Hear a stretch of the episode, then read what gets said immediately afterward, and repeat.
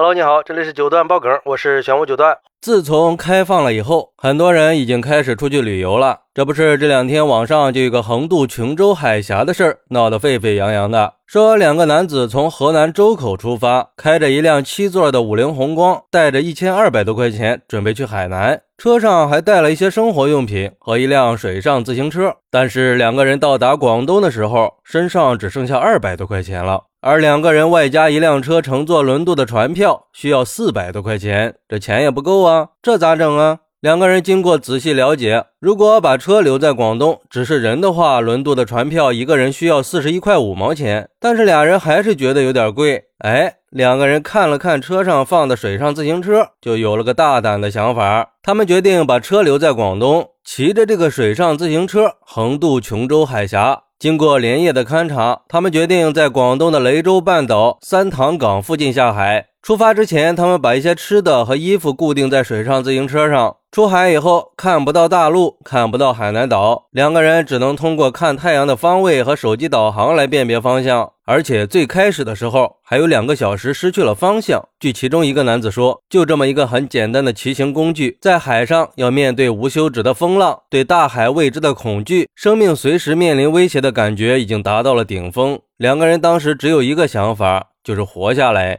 而且在骑行的过程中，最难的是中途换人，因为骑行不能中断呀。一旦中断了，水上自行车很容易被浪花拍打，以后顺着水流去飘荡。中途的时候还遇到了客运轮渡，特别害怕撞上了，而且轮渡还带着大浪花。在离海南岛大概两个小时的时候，他们看到了海口国际会展中心，就沿着那个方向一直骑行。历经六个小时之后，成功的抵达了海南岛。当时他们自己都觉得不可思议，但是他们说，如果再来一次的话，他们不会再选择这种方式了。但是让人迷惑的是，他们到了海南岛之后，花六十多块钱买了一只烧鸡去充饥，而且从网上流出来的照片来看，两个人好像还带着自拍杆，中途应该在直播。很多人都觉得这给人一种不像是为了省钱做的选择，更像是一场蓄谋已久的吸引流量、博人眼球的行为。就像一个网友说的：“这只是炒作而已。如果车不过海的话，也不需要多少钱呀。从一开始出发就带着水上自行车，这是早就计划好蹬自行车过海的节奏啊！而且据说其中一个人有很强的专业技能，但是千万不要盲目的去模仿。也希望这两个人以后再有这样的活动，也要做好防护工作，准备些。”救生装备，以免发生危险。还有网友说，只能说算你们幸运吧，这样做是很危险的，是在拿生命开玩笑。我们家祖辈都是出海为生的，我父亲本来是想让我接他的班儿，有一次台风，差一点把全家人的命都给丢了。像这种事儿发生了好几次呢。反正现在打死我都不愿意在海上工作。我们身边类似的事情还少吗？都是成年人了，应该明白这样的行为会带来什么样的风险。毫不客气地说，这是一种非常自私的行为，对于家庭和社会来说，都是一种不负责任的行为。我们追求自身价值，追求个性，这都是无可厚非的。但是，请不要拿自己己的生命去开玩笑，生命是你自己的，它也是家人和社会的。也有网友说，这是敢于横渡大海的两个勇士啊！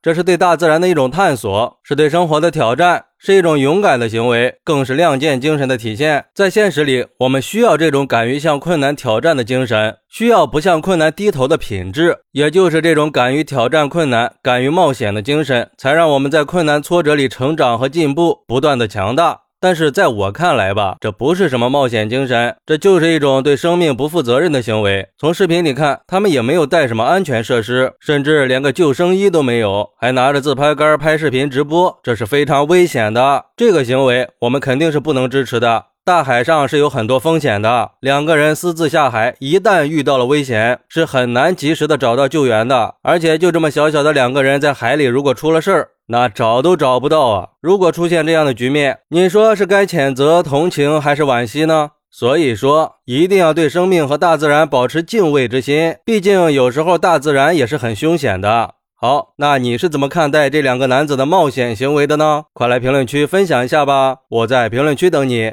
拜拜。